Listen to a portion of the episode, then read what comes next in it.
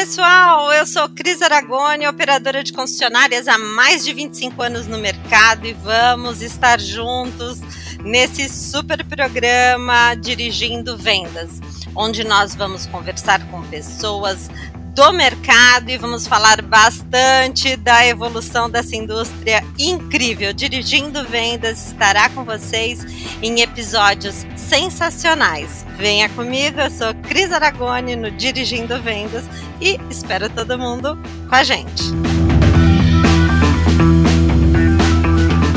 Bom dia, pessoal. Bom dia. Começamos mais um episódio do nosso Dirigindo Vendas e hoje. Gente, hoje nós temos uma mulher automotiva. Ai, meu Deus do céu, ela, a Paula Braga, a CEO daquele é, site que nós adoramos, o Automotive Business, a plataforma de conteúdo que é uma referência em informações do nosso setor e da mobilidade. Paula, minha querida, é uma honra tê-la aqui com a gente. Bem-vinda ao Dirigindo Vendas.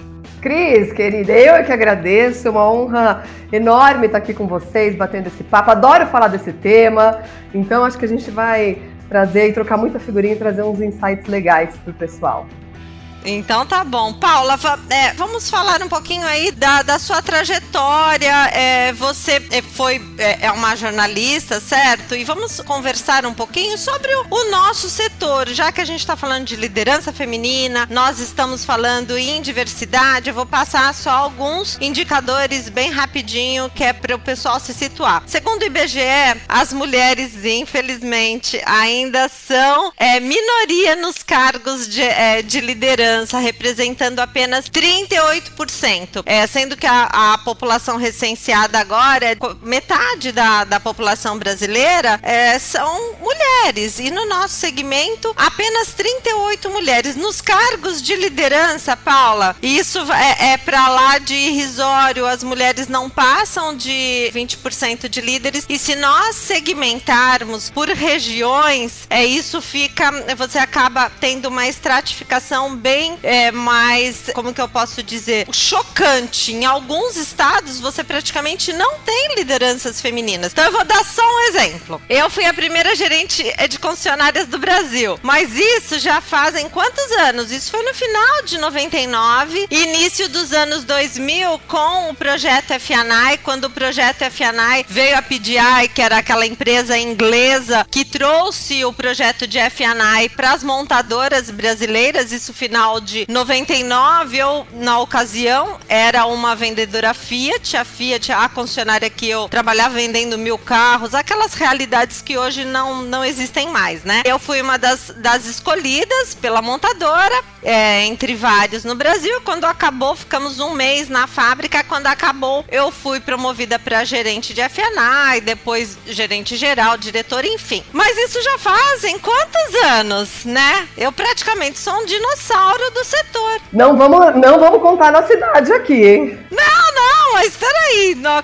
desde 1900 e bolinha. E eu era bem mocinha, vou falar que eu era bem mocinha, pronto. Foi assim, uma carteirada que o meu patrão deu no mercado, né? Muito resultado. A carteirada, primeiro eu dei a carteirada com resultado. E ele bancou. Mas isso é uma exceção, Paula. Não tem, até hoje não vejo meninas querendo me substituir. Cadê as meninas aí para entrar no meu lugar? Não tem, elas não têm interesse. Eu não, e olha que eu dou oportunidade, hein? Aqui na Acta é tudo mulher, é mulherada para todo lado. E olha que é engraçado, né? Você trouxe várias questões importantes para a gente debater aqui. E a última pergunta que você fez é: cadê essas meninas, né? Então é uma pergunta que fica aí para todo o setor. Eu, na verdade, falando um pouco da, da trajetória, todo mundo acha que eu sou jornalista, é muito bom isso, né? Eu sou formada em administração, o fato de liderar um veículo de comunicação, né, a gente acaba tendo essa impressão, né, da, da formação ser jornalismo, mas eu sou pós-graduada em comunicação, enfim, e tô na Automotive Business desde sempre, né? Então, a gente, ela foi fundada em 1995, comecei jovenzinha lá, e hoje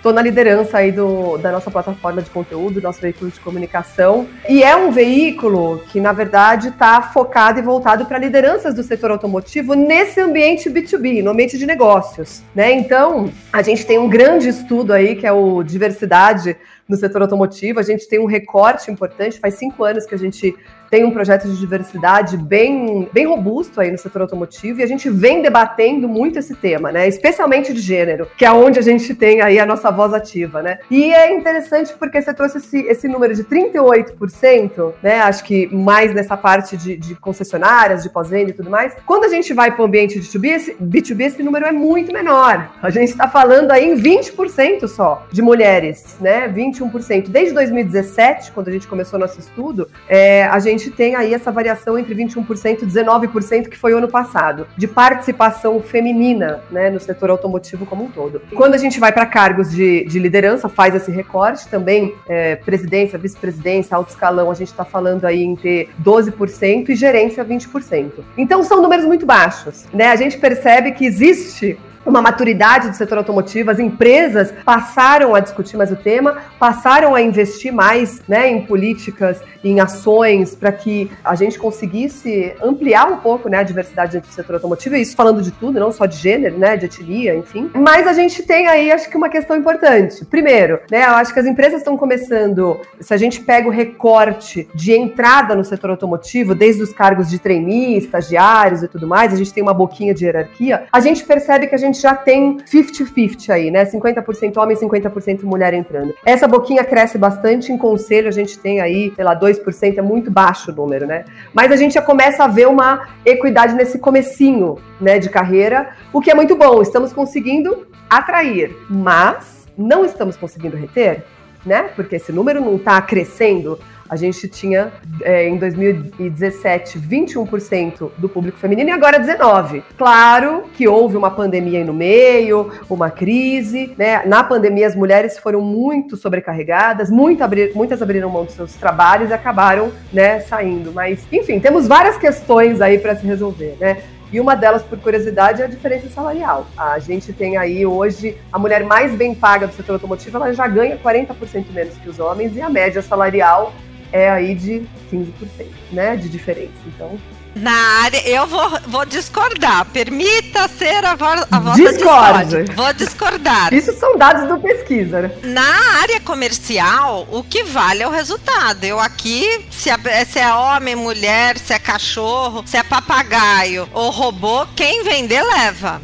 Então, no, na área comercial, gente, eu vou falar uma coisa. Eu adoro a profissão de vendedor. Eu adoro. Eu sou uma vendedora assim, é, de alma né, de alma. Eu gosto de de atender cliente, gosto de vender e é, é lógico que sim, eu nem fico falando das nossas performances lá atrás, porque quando você fala para um cara que você vendia 60 carros e hoje uma concessionária vende 30, uma concessionária, ele fica olhando para você e fala assim, é, mas eu vendia então. Era, era, um, era um outro mundo. Você outro era mundo. outro mundo. Você corria muito, não tinha espaço para reclamação. Os meus, é, eu agradeço muito aos meus é, gestores bem ruins, eles eram assim, hoje em dia olhando para o que tem no mercado e o que tinha, eram uma, figuras bem diferentes, né? Autocráticos, autoritários e de pouquíssimo diálogo e é a vida que segue. Eu quero nem saber quem é que tá ali mandando. Mas era um modelo que funcionava naquela Exatamente, época, né, Cris? eu vou fazer a minha parte. E assim foi. Então, a, na, dentro do ambiente aqui, na área comercial, o, é homem, é mulher, é, não importa, ganha a mesma coisa. A gente não tem essa discrepância ainda bem. Hoje, né, na atual situação, da, na atual momento da minha carreira, eu não tenho esse tipo de problema. Não vou ganhar nunca menos que um outro diretor, esquece você está à frente da operação e tem muito tempo de mercado. E também não tive esse problema logo no início, porque eu vim de vendas, então eu, eu sabia, eu ganhava comissão e continuei ganhando comissão. Mas de fato, isso é uma realidade e existe aí um descompasso entre o salário da mulher e do homem. Eu vou falar do grupo Acta, por exemplo, que é o meu meu ecossistema aqui. O grupo Acta eu tenho mulher para todo canto, inclusive no pós-vendas. As consultoras técnicas são todas mulheres. Eu só não tenho mulheres aqui nas células de manutenção, infelizmente. Porque cadê as meninas dentro do Senai fazendo mecânica? Não tenho essas meninas, então eu não consigo colocá-las nas células de manutenção. Mas o resto é tudo mulherada ganhando a mesma coisa. E os homens, se venderem menos, se, se entregarem menos, vão ganhar menos que as mulheres. Então é um, é um esquema bem meritocrata. Mas eu, eu, eu reconheço que existe esse problema. Agora, Paula, é, eu sou das antigas, né? Então eu sou aquela vendedora raiz. Sou das antigas também, eu sou hein? aquela vendedora raiz que detesto mimimi. Ai, Jesus amado. Eu sou mulher, eu sou isso, eu sou aquilo. Eu não gosto desse discurso, né? Podemos dizer que eu sou até um pouco politicamente incorreta por não gostar desse, desse, desse discurso, porque eu cresci num ambiente masculino, masculino, competitivo, competitivo e, e fui alçando barreiras. Apanhei que nem cachorro, apanhei que nem cachorro de rua, apanhei muito, apanhei muito. Eu devo reconhecer que é, lá atrás eu tinha que matar um leão por dia para mostrar que eu era melhor, fazia melhor é, do que os, os, as outras figuras masculinas que entregavam bem menos do que eu. Mas isso para mim foi bom. Eu não vejo isso de uma maneira negativa. Hoje uma mulher para escalar dessa forma ela não sei se ela, as meninas não querem enfrentar. Eu gostaria que, de, de, ter um feedback seu. O que você acha esse desinteresse? Cadê essas meninas? Porque mesmo as minhas vendedoras aqui são maravilhosas são performáticas, vendem muito, são incríveis, são assim, a, a, a, gente entrega um resultado aqui fora da casinha. Pergunta se alguém quer ser gerente.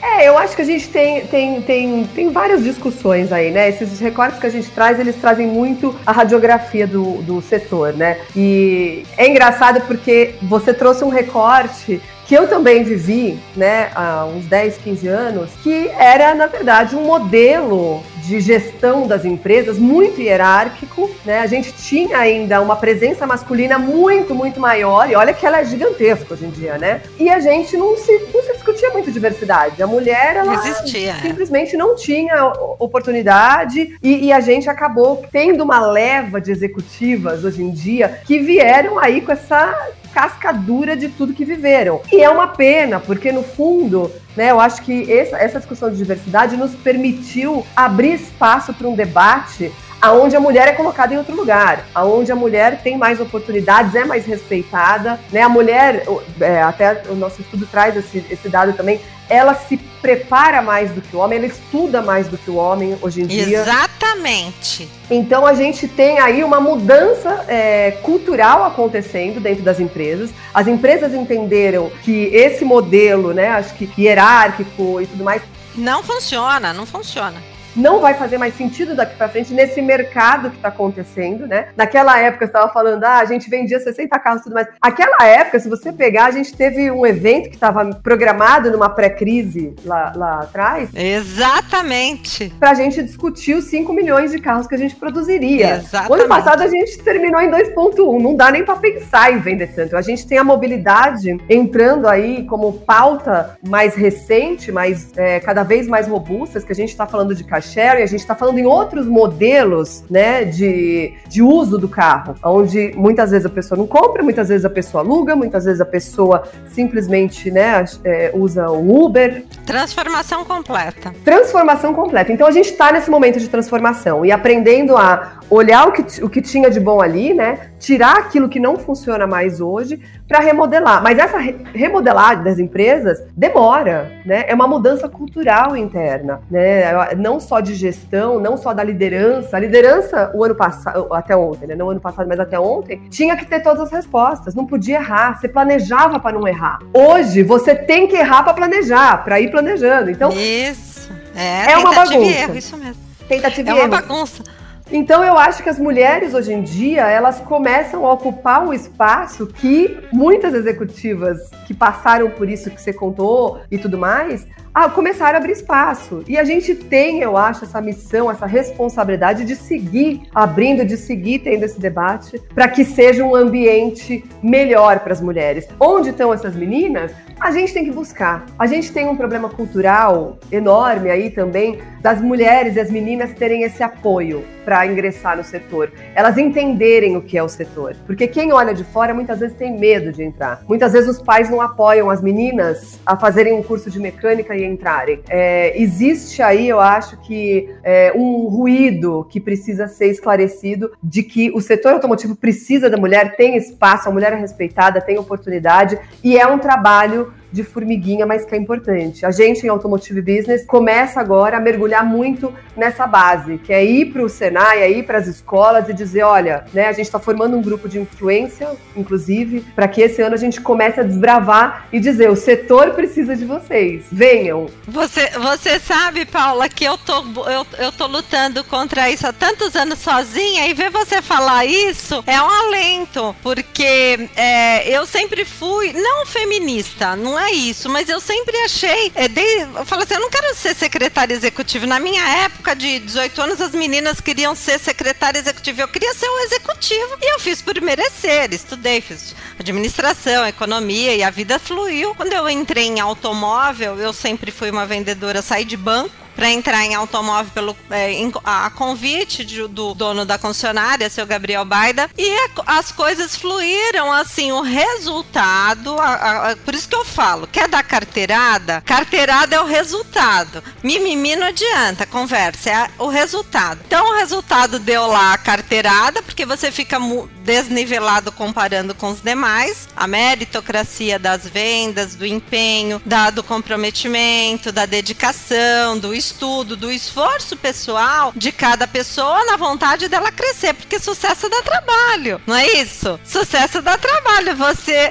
você é CEO do portal que nós adoramos, todo mundo. A Paula Braga. Você fica aí olhando para cima viajando? Não, você deve ter uma agenda completamente atribulada e todo dia você não consegue nem piscar. Entendeu? Inteligência artificial, 5G. Tenho certeza absoluta que você, com o teu time, já tá pensando pensando como vai ser daqui três anos para manter, inclusive, o teu modelo de negócios. Então, essa... Ah, que também vem se transformando, né? Exatamente. Eu acho que essa mentalidade vencedora, mentalidade vencedora, anti-mimimi, anti-frágil, por isso que eu sou às vezes até uma voz dissonante das outras vozes quando falam de realidade. Eu não quero que a menina tenha mais oportunidade por ela ser menina. Eu quero que ela queira ter, que ela queira ter sucesso, que ela queira ser forte, ela queira enfrentar, ela queira ser antifrágil. Se ela precisar de qualquer coisa, eu tô aqui, Cris Aragoni, meu, meu, meu Instagram, meu. Eu fico fazendo coisa de, de Nárnia, né? E, e, vídeos que não acabam mais. Pode entrar de graça, mentoria, pode me ligar, porque a gente tem essa vontade de você expandir. Eu queria ter aqui várias outras diretoras, várias outras gerentes, mas eu não consigo nem achar essas meninas para poder promover. Isso é bem frustrante, viu, Paula? Nós vamos achar, eu acho que a gente tem que começar a fomentar mais Ah, não, não vamos. A gente tem que correr com tudo isso. A gente, do nosso lado, também tem essa preocupação de ver esse número crescer, né? De ter mais mulheres. Hoje, para você ter uma ideia, na área de engenharia, pensa, é o coração que pulsa lá do produto, né? Ali que é feito. A gente só tem 4% de mulheres. Então, existe aí um trabalho muito árduo para ser feito, né? As montadoras têm feito trabalhos muito legais para atração da mulher, para promoção da mulher internamente, para trabalhar essa carreira lá. Então, as coisas, se a gente olhar 10 anos atrás e agora, já mudaram bastante. Mas a gente não consegue ter um radicalismo 50-50 de uma hora para outra, né? Eu acho que tem um processo que precisa andar. Não, quando eu, eu ia avaliar, ô Paulo, eu ia avaliar um carro, o senhor me dá a chave, por favor, só 20 anos atrás, o cara olhava pra minha cara, essa menina aí vai, vai ver meu carro, essa menina entende de carro. Eu sofri muito preconceito. Hoje não, hoje não tem mais isso. Mas tudo bem, eu entendo, era como era daquela época. Nós trabalhamos para poder chegar no dia de hoje e ser diferente no dia de hoje, para que outras pessoas sofram menos. É assim, o mundo gira. Hoje um cara que vive numa comunidade do Brasil carente vive melhor do que o príncipe da Inglaterra de 200, 200 anos atrás. Então é, é o mundo evoluiu, graças a Deus, né? Então eu nós não temos tempo para parar para discutir a morte da bezerra do que foi. A gente tem que avançar. Agora, Paula, deixa eu perguntar uma coisa. Como que surgiu essa ideia desse portal incrível? Eu lembro que vocês fizeram a, toda a divulgação pelo LinkedIn, não foi? Porque eu acompanhei, é, assim, o briefing de vocês, eu acompanhei os sonhos, você colocou bastante é, históricos, que isso era uma coisa que vocês já haviam pensando há muito tempo, não é isso? Fala um pouquinho do portal. A Automotive Business, na verdade, ela foi é, lançada, inaugurada, nasceu em 1995. Foi o Paulo Braga, meu pai, quem fundou, ele é jornalista, né? Teve a carreira toda no setor automotivo, na área de comunicação. E, e desde lá, em 99, mais ou menos, a gente já. O, o Automotive Business foi para o ar. Ele foi muito mais com uma intenção de atualizar é, o mercado e também é, promover os nossos eventos. A gente fazia muito evento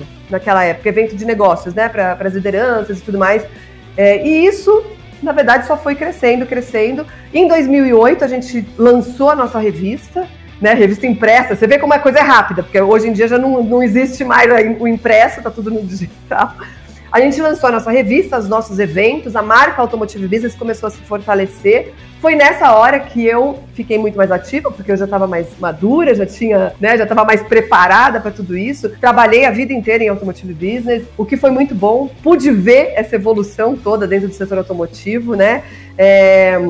E daí a gente, claro, começou a ter uma nova crise, que é aquela crise, para onde vai o mundo editorial? Vai morrer rádio, vai morrer revista, vai morrer tudo, né? Veio a internet e tudo mais. E isso foi um tabu muito tempo, né? E, e foi nessa hora que a gente começou a olhar mais para frente, né? E falar, putz, o que, que vai ser amanhã? E começar a entender que era uma questão da gente realmente é, ir testando e acompanhando o mercado, porque ninguém tinha essa resposta. Ninguém tinha esse case formado, né? E daí é, a gente foi muito nessa onda de, de também entendendo a marca. Lançaram de... a nova plataforma, né? E lançamos a nossa nova plataforma. É, lançamos uma nova plataforma e esse ano, vou contar aqui, a gente tem uma nova versão que vai. A gente veio com uma plataforma novinha, a gente não para, né? Acho que o mercado nem permite. O ABX, que é nosso grande evento, que a gente lançou em 2019, também foi uma evolução dos eventos, porque a gente passou a oferecer muito mais experiência a gente veio com essa pegada de colocar vários palcos com conteúdo ao mesmo tempo, colocar um evento silencioso, todo mundo no fone.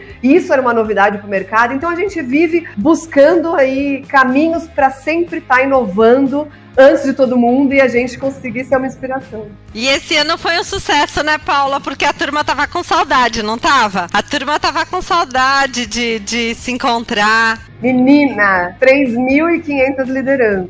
Foi, foi assim, emocionante ver as pessoas se abraçando. Mas o lance é esse: é você estar tá sempre antenado, é você se permitir testar, é você se permitir estudar muito, né? Estudar muito, ter muita referência é, e não ter medo de, de, de, errar, porque não tem uma fórmula pronta, né? Eu acho que você precisa ir encontrando a tua fórmula, assim. Então. Ô, ô Paula, deixa você que vem do mercado editorial tradicional, né? Um portal tradicional. É, e eu sou, sou aquela que eu acho que as redes sociais deram voz ao indivíduo. A, o poder saiu da mão das grandes corporações e, e entrou aqui pro indivíduo. Então a Cris Aragoni, eu tenho a minha audiência. Eu tenho um vídeo lá que tem 150 mil visualizações. Você cria sua audiência e não. É como se o poder tivesse saído das grandes corporações, mas nós já estamos vendo também uma grande mudança, inclusive no, nos mercados editoriais e no, no, tráfego, por conta da inteligência artificial. Eu tô, tô terminando uma pós em neuromarketing, né, neurociência. A gente não pode parar, tem que estar sempre estudando porque... Tô fazendo uma agora também, ó que coincidência. É, tô fazendo, tô, tô terminando de fazer meu projeto de, de neuromarketing, enfim. É, e eu tô. O que, que você. é, eu tô um pouco impressionada com essas ferramentas de inteligência artificial. Não sei se você já se debruçou nesse tema ou se você já está com o seu radar olhando para isso. Exemplo, vai, vamos lá. O chat GPT, ele tem. O, o ser humano vai parar de pensar? Eu não gosto, sabia? Eu não gosto de você colocar um, uma, um tema de redação lá e a inteligência artificial fazer uma redação do Enem em 10 segundos. As, o ser humano tem que pensar, a cabeça tem que pensar. É um músculo, é, um, é um, uma máquina que tem que pensar. O que, que você pensa disso, Paula? Eu acho de arrepiar, assim, quando você pega né, essas evoluções. O Google deve estar também arrepiadíssimo com essas novidades. Mas eu entendo que, assim, se a gente pegar a nossa experiência, a gente começou lá atrás, não existia celular na nossa época, na nossa infância. Hoje você pega uma infância que já nasceu mergulhada no celular. Essa evolução tecnológica, talvez ela, ela, ela impacte muito mais a gente, a nossa geração e a geração ainda mais velha, é, do que essa geração que está vindo. Essa geração que está vindo, ela vai ser estimulada a entregar uma outra inteligência, né? Não é que ela vai emburrecer. Eu acho que eles vão ter outros desafios e a gente tem que acompanhar isso e é, e é trabalhoso a gente seguir sempre se atualizando. Mas eu entendo que vão vir é, outras profissões, outras, é, outros modelos de, de estudo. Você vê, a gente pega hoje é, tem estudos que já falam que uma, um adolescente hoje, ele na carreira dele vai fazer, vai passar por quatro a cinco profissões diferentes. Isso era, isso era impensável na nossa época, né? Exatamente. Eu tô há 25 anos na, na mesma empresa, em dois CNPJs. 25 anos em dois CNPJs praticamente mudança nenhuma. Isso não existe, a não ser que seja negócio de família ou que seja, você seja empreendedor, mas hoje é impossível se pensar isso, né? A gente percebe, gente, que a tendência é muito mais você trabalhar até para várias empresas, concorrentes, inclusive, você ter o seu CNPJ, trabalhar, muitos profissionais trabalham dessa forma, né? Especialmente na área de comunicação. Então, assim, eu entendo que a gente, a gente, com a nossa experiência, tem esse medo e essa preocupação de, e aí, ninguém vai pensar, né?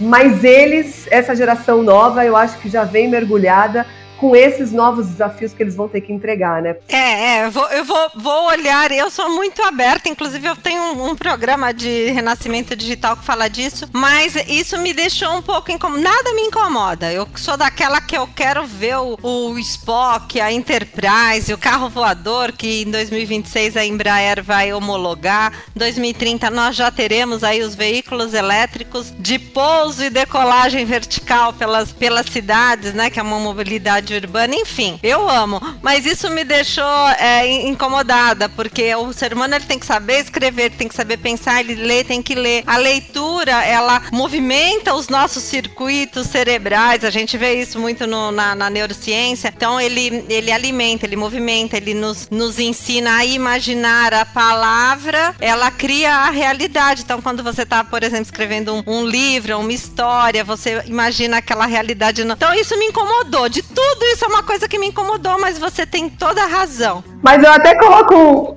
eu coloco uma camadinha mais aí, né? Se a gente pegar também essa parte de, de relacionamento, hoje, o que, que se exige, exige de uma liderança? E daí fica essa questão: como vai ser a liderança? Como que esses jovens vão liderar amanhã se eles não conseguem ter um relacionamento. Boa! Boa, isso mesmo, boa. Então, assim, como que você vai conseguir interpretar emoções, ser um líder humano, né? Se você hoje vive num ambiente digital. Esse é um grande desafio para as empresas essas soft skills de liderança. Boa, exatamente. Conexões emocionais. Somos seres emocionais. Nos conectamos por emoção. Se o cara não sabe conversar com o colega, daí danou-se. Deve ter que ficar todo mundo em casa. Hoje você namora 3, 4 anos pela, pela internet, nunca conheceu a pessoa e se apaixona no mundo digital. E daí, quando você vai cara a cara, você não consegue dar oi. Então, assim, existe um problema, eu acho que de comunicação, de relacionamento, de você colocar suas emoções para fora e passar, parar de ser esse seu,